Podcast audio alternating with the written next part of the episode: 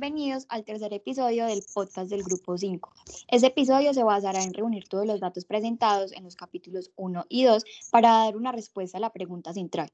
¿Se deberían construir más cárceles en Colombia? Y explicar en este caso el por qué nosotros consideramos en lo personal que no se deberían de construir más cárceles. A continuación presentaremos cuatro argumentos de por qué no se deberían construir más cárceles.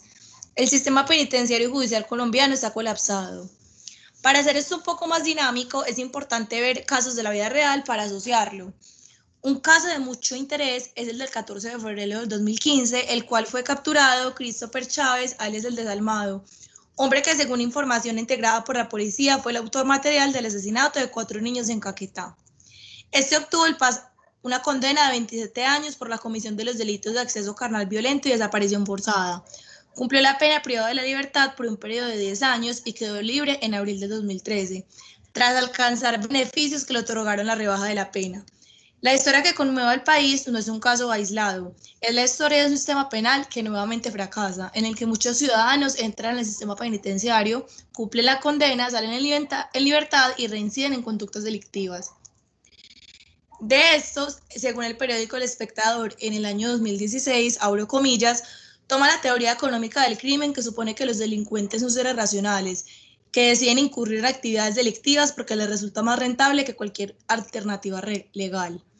Bajo esta lógica, el análisis de las políticas de lucha contra el crimen se puede dividir en dos grupos. Políticas punitivas orientadas a la disuasión e incapacitación de criminales que incrementan los costos de incurrir en actividades delictivas y políticas preventivas fundamentadas en incrementar el retorno esperado que deriva de las actividades legales. El sistema penitenciario hace parte del primer grupo. Los criminales se disuaden de cometer delitos por medio de dos mecanismos, la amenaza de encarcelamiento y la alta duración de las penas. Los cuatro mecanismos que han fracasado en Colombia son el primero, que es la amenaza del encarcelamiento. Para que este mecanismo funcione, hay un factor clave, que la amenaza del Estado sea creíble. En este aspecto, las cifras colombianas son pobres. La tasa de imputación en Colombia en los últimos años se ha ubicado en el 26%. El segundo mecanismo se encuentra estrictamente relacionado con el primero y consiste en fortalecer la amenaza de encarcelamiento con penas más largas. El tercer mecanismo es la incapacitación de criminales alejándonos de las calles, que también fracasa. Y el cuarto mecanismo es la incapacitación de largo plazo mediante la rehabilitación. Tampoco funciona en Colombia, pues las cifras de reincidencia dan cuenta del fracaso. Cierro comillas.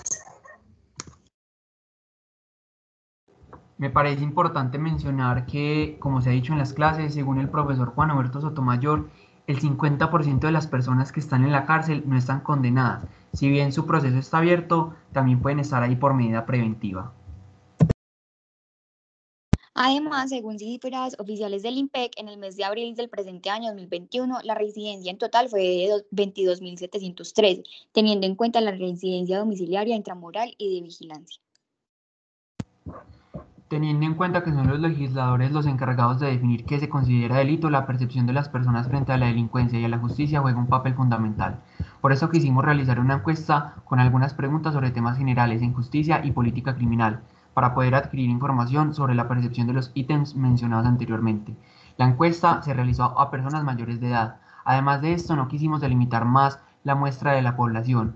Por esto no especificamos nombre, sexo o lugar de residencia, por poner algunos ejemplos esto con el objetivo de obtener la mayor diversidad en encuestados. Obtuvimos 110 respuestas y estas son algunas de las preguntas con sus respectivas respuestas. La primera sería, ¿usted considera que todas las personas que cometen el delito de robar merecen ir a la cárcel? El 56,4 dijo que depende. ¿Considera usted que el sistema de justicia colombiano es ineficiente? El 95,5% dijo sí. Esto fue la más contundente, como lo vimos en las clases, el hecho de que las personas no consideren que los mecanismos de control y seguridad sean efectivos es una de las principales razones por las que las personas creen que es más beneficioso delinquir que acatar la ley. Quisimos hacer preguntas sobre penas que son negativas en términos de resocialización y protección de los derechos humanos. Una de ellas es, según su criterio, Colombia debería tener prisión perpetua, el 61,8% dijo que sí. Según su criterio, Colombia debería tener pena de muerte, el 50,9% dijo que no y el 44,5% dijo que sí. La minoría no apoyó la pena de muerte, pero el margen es muy corto. ¿Considera usted que Colombia debería tener penas más estrictas? Ejemplo, condenas largas, castigos físicos, humillaciones. El 48,2% dijo que no. En la tesis llamada Contra la implementación de la pena de prisión perpetua en Colombia, una cuestión de principios, realizada por los abogados Omar Huertas Díaz y Carolina Maya Sandoval para la Universidad Nacional de Colombia, se hace referencia a la prisión perpetua para abusadores sexuales de menores de edad. Ellos mencionan, abro comillas, entendiendo de que constituye un agravio sin posibilidad de resocialización y sin tomar en cuenta criterios de razonabilidad propio de sistemas penales que basan el poder punitivo del Estado en la concesión de penas retributivas del tipo moral. Cierro comillas. Textos como estos demuestran que la cárcel en Colombia está, está entendida como una solución definitiva, cuando solo cumple con la función de suspender el delito mientras el delincuente se integra nuevamente a la sociedad. La cárcel ataca el síntoma, pero no la enfermedad como tal. Esto confirma que el gobierno colombiano prioriza el derecho penal como un instrumento populista para generar la falsa sensación de inseguridad, dejando a un lado la inversión social que es tan necesaria para prevenir el crimen. Bueno, también es importante saber si hay una disminución en algunos de los principales delitos que se cometen en el país. Y de acuerdo con el top 10 de delitos que se expuso por el IMPEC, los cinco principales delitos en Colombia son el homicidio, el hurto, el concierto para delinquir, el tráfico, fabricación o porte de estupefacientes, la, la fabricación, tráfico y porte de armas de fuego, municiones y actos sexuales contra menores de 14 años. En cuanto al homicidio, los artículos del 103 al 106, el 108 y 109 del Código Penal contemplan algunas de las penas por homicidio. De acuerdo con los datos de la Oficina de Naciones Unidas contra la Droga y el Delito que son recopiladas en el informe eh, nombrado Un análisis de la criminalidad urbana en Colombia, que fue publicado en diciembre del 2014, la tasa de homicidio en Colombia es la sexta más alta del mundo, que es del 32,3 por cada 100.000 habitantes. En cuanto al hurto, de acuerdo con el artículo 239 del Código Penal, el que se apodera de una cosa mueble ajena con el propósito de obtener provecho para sí o para otro corresponde a un hurto. Así que se ve una disminución en los, no se ve en sí una disminución en los condenados, ya que en abril de 2016 el total de condenados era de 19.849, mientras que en abril del 2021 eh, son 18.169. Ya en el concierto para delinquir, eh, de acuerdo con el artículo 340 del Código Penal, esto se presenta cuando varias personas se concierten con el fin de cometer delitos. Cada una de ellas será penada por esa sola conducta, con prisiones de 48 a 108 meses. Y aquí no se ve una disminución, ya que el total de condenados en abril del 2016 era 8.298, mientras que en abril del 2021 son de 13.443.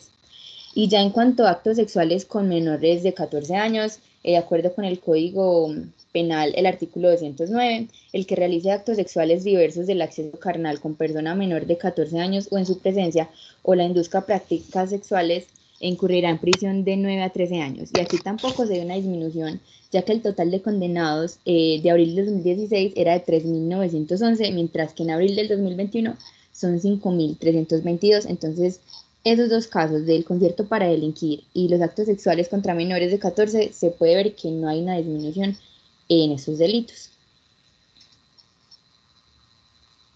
Se puede observar que en el sistema penitenciario actual y durante muchos años se denunció un uso excesivo de la prisión preventiva, sin tener en cuenta alternativas eh, para que dicho individuo eh, no vaya a una prisión. Además, también se ha visto la arbitrariedad principalmente por parte de la policía en detenciones privativas de la libertad a varias personas. El Comité de Derechos Humanos de la ONU se ha pronunciado ante esta problemática de que no hayan alternativas de pena de prisión.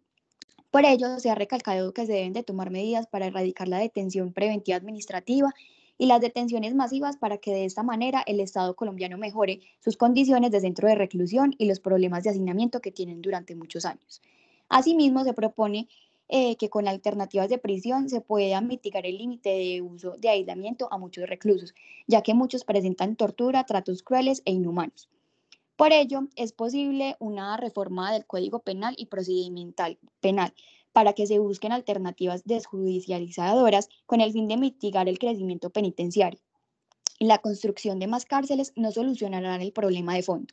Solo se estaría dando un respiro por poco tiempo y luego se volvería a colapsar el sistema penitenciario, como una de sus consecuencias, el enseñamiento. Los centros de, carcelar nunca van a ser suficientes para albergar a todos los individuos privados de su libertad, porque en la medida de que existan más centros carcelarios, las políticas de aplicación de medidas de aseguramiento no privativas de libertad tendrán, eh, tenderán a desaparecer y los operadores jurídicos tendrán argumentos más fuertes de poner a los individuos en las cárceles.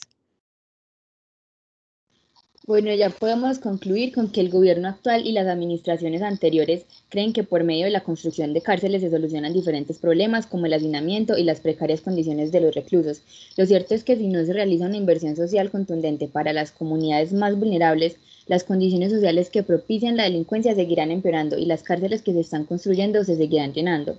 Las personas en Colombia deben reconocer que construir cárceles y no reformar un sistema que permite que esas cárceles eh, sean efectivas no va a dar una solución. Mientras exista desigualdad en el país, las cárceles se seguirán llenando. No se está resolviendo el problema, solamente se está aplazando. Muchas gracias.